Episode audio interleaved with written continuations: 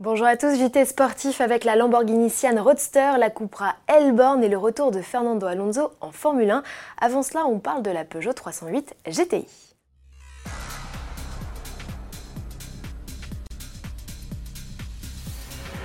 C'est la fin des GTI chez Peugeot. Le constructeur a annoncé l'arrêt de sa 308 flanquée de ses trois initiales mythiques.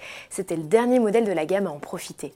La compacte sportive, qui vient pourtant d'hériter de compteurs numériques, cessera d'être produite fin novembre. Le constructeur explique que le 4 cylindres 1,6 litre de 263 chevaux ne répondra pas aux normes 2021. Étant donné que la troisième génération de 308 est dans les starting blocks, elle est attendue au printemps prochain, Peugeot n'a pas voulu faire de frais pour ce vieillissant modèle lancé en 2013. Cette annonce signe-t-elle l'arrêt de mort du badge GTI chez Peugeot? Peut-être bien. À ce jour, le constructeur discute toujours d'une remplaçante de la sportive, mais elle pourrait bien prendre le sigle PSE, le label Peugeot Sport Engineered, lancé sur la 508, qualifie les modèles sportifs et hybrides du constructeur socialien.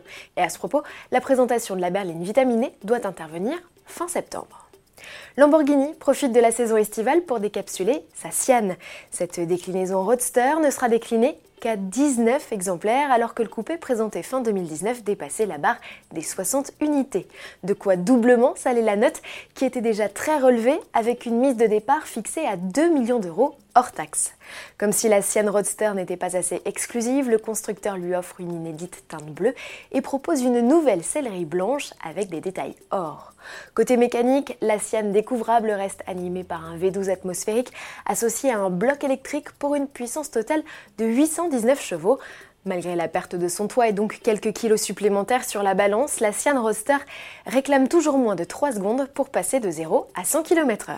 Cupra ajoute un nouveau modèle à son catalogue. Le constructeur prend le virage du tout électrique avec une version sportive du concept Elborn présenté à l'origine par Seat en mars 2019.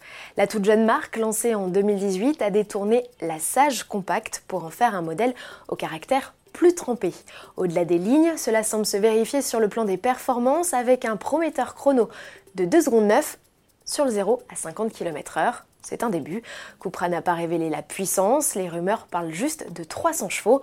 En revanche, on sait que la Cupra Elborn, du nom d'un quartier branché de Barcelone, sera capable de parcourir jusqu'à 500 km avec une charge.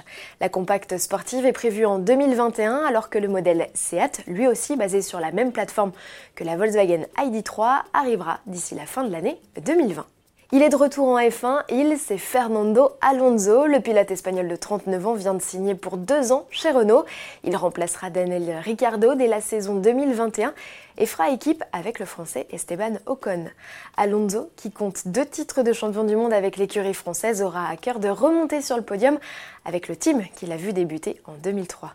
Sa mission sera aussi de préparer au mieux la saison 2022 qui s'annonce révolutionnaire pour la discipline, avec notamment l'arrivée d'inédites monoplaces et de nouvelles contraintes budgétaires. À demain.